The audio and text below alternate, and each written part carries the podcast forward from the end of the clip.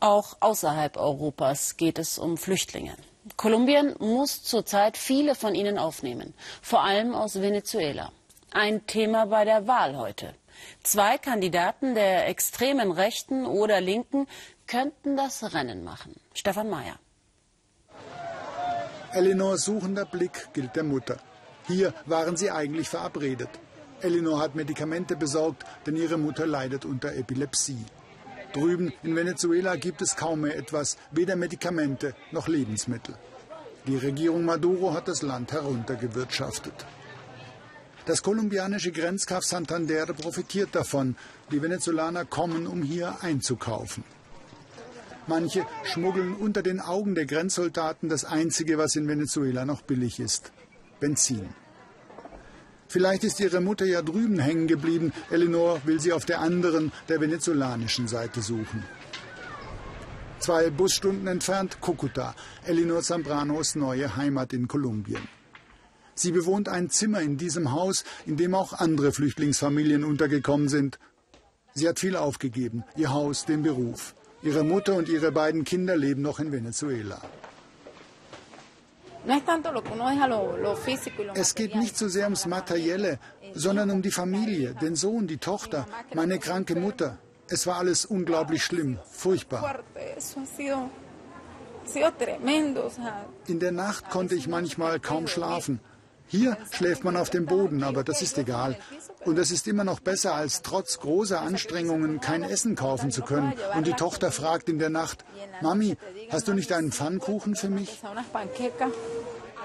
Dass Elinor Unterschlupf gefunden hat in Kolumbien, hat sie ihr zu verdanken, Angelica Lamos. Zusammen mit ein paar Freundinnen kauft sie für eine Art privater Armenspeisung ein.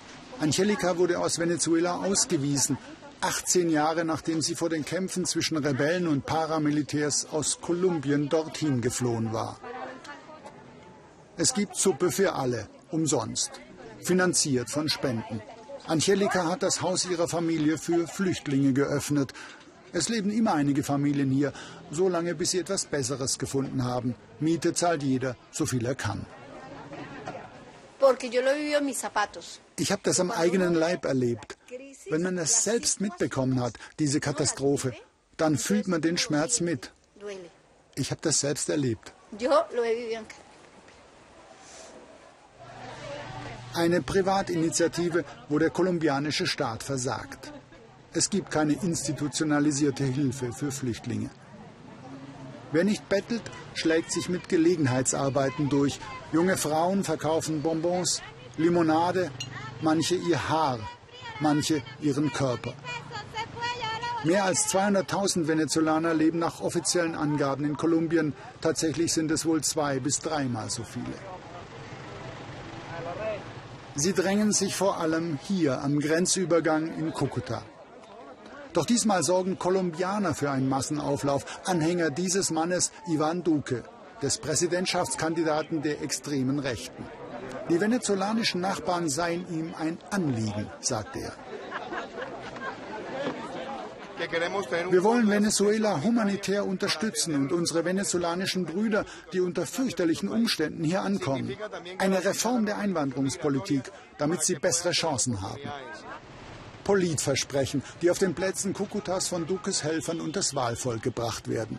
Kukuta ist für den Rechtsaußen ein Heimspiel. 70 Prozent haben hier im ersten Wahlgang für ihn gestimmt, 5 Prozent für seinen Kontrahenten, Gustavo Petro, den Linken, der früher selbst Rebell war. Petro findet in Kukuta nicht statt. Ein einziges Wahlplakat wirbt für ihn. Bei einem Besuch im März griff der Mob seinen Wagen an. Wie immer die Wahl ausgehen wird, sie wird Kukuta, wird das ganze Land spalten.